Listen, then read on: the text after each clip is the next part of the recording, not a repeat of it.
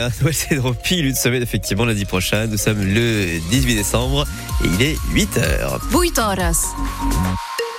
Simon Colbock, notre météo, c'est froid ce matin. Oui, on gratte le pare-brise hein, jusqu'en pleine du Roussillon ce matin dans certaines communes. C'est froid ce matin, frais à d'autres endroits.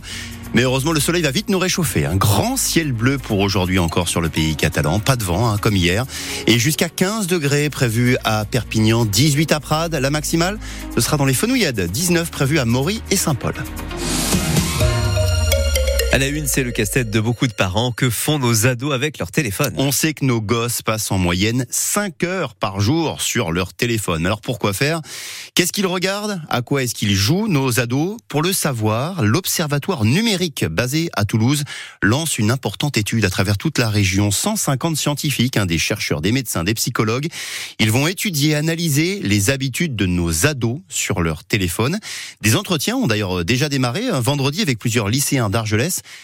Et ça va continuer encore ce matin, Clotilde Jupon. Luc Trensler sort tout juste d'une classe de terminale. Cet entrepreneur a discuté avec les jeunes pour comprendre tout ce qui pourrait finalement échapper aux adultes. Je m'intéresse beaucoup au concept de mentorat euh, inversé, où en fait, voilà, les euh, nouvelles générations expliquent aux anciennes générations certains usages.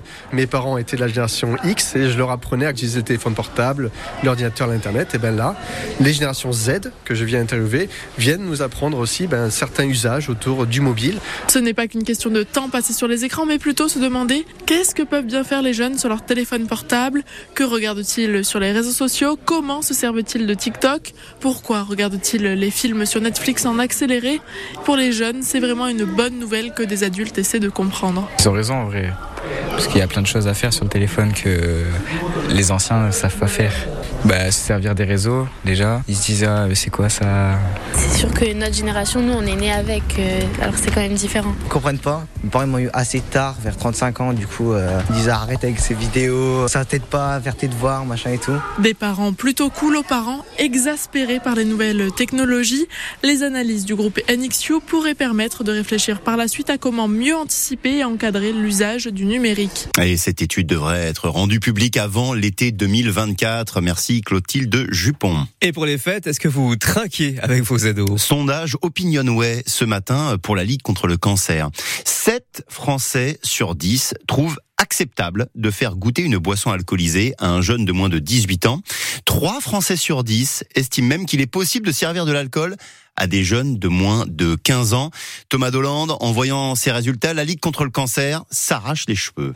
En commandant ce sondage, la Ligue contre le cancer s'attendait à des résultats qui confirment cette banalisation de l'alcool pour les jeunes, mais pas dans de telles proportions. Le docteur Emmanuel Ricard, porte-parole de la Ligue, rappelle les ravages de l'alcool chez les jeunes générations. On sait que plus on commence tôt, plus il y a une habitude du cerveau, une appétence, c'est-à-dire une envie d'y retourner pour le cerveau qui va être importante. Et plus on commence tôt, puisque euh, les organes ne sont pas terminés, ils sont en cours de construction, plus les effets de l'alcool sont majorés. Un sondage qui fait tâche à 15 jours du début du Dry January, une cinquième édition qui n'est d'ailleurs pas soutenue par le ministère de la Santé. Après avoir déjà enterré deux campagnes de prévention contre l'alcool ces derniers mois, Emmanuel Ricard estime que le gouvernement n'en fait pas assez pour lutter contre ce fléau de santé publique. L'alcool est le deuxième facteur de cancer en France. L'alcool est dans les premières causes d'hospitalisation en France. L'alcool est la première cause de consultation aux urgences. À un moment où on dit que les les urgences sont embouteillées, à un moment où on dit que les malades ne peuvent plus y accéder. Il y a un moment où il faut se réveiller. Il rappelle un chiffre pour marteler son message de prévention. L'alcool est responsable chaque année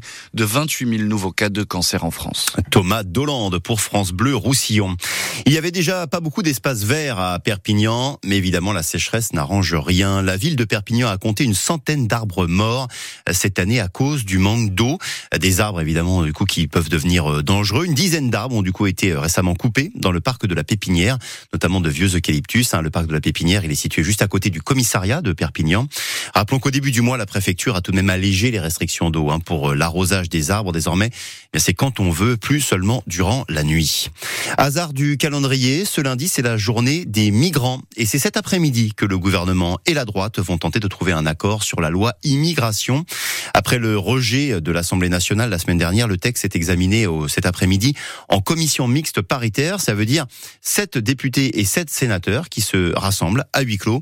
Hier soir, l'état-major des Républicains s'est entretenu pendant trois heures avec la première ministre Elisabeth Borne. Avis de tempête sur le port de Banyuls. Oui, la colère et l'inquiétude ne retombent pas à Banyuls. Il y a un mois, les commerçants installés sur le port ont appris que les loyers des petits locaux municipaux, ces loyers vont exploser à partir de l'an prochain. La mairie de Banyuls décide de tout revoir à la hausse avec un nouvel appel d'offres. Les commerçants ont jusqu'à la fin du mois là pour déposer un dossier de candidature. Jean-Claire loue des kayaks à Banyuls. C'est tout son modèle économique, toute sa philosophie aussi d'entreprise qu'il va falloir remettre en cause. On me propose de passer d'un local de 40 mètres carrés couvert pour stocker le matériel, avoir le vestiaire et, l'accueil, à un local de 14 mètres carrés avec une différence tarifaire x4, dont 400% d'augmentation. Voilà, euh, si on fait un peu la comptabilité, c'est euh, hyper tendu, euh, voire je sais pas comment ça peut être viable cette affaire. Ça va nécessiter soit une augmentation des prix, euh, soit une, révision de l'activité. C'est-à-dire que moi j'ai fait le choix de fonctionner avec des sorties encadrées en kayak de mer, uniquement encadrées, un pas de location, en petit effectif, c'est-à-dire un moniteur pour 10 personnes.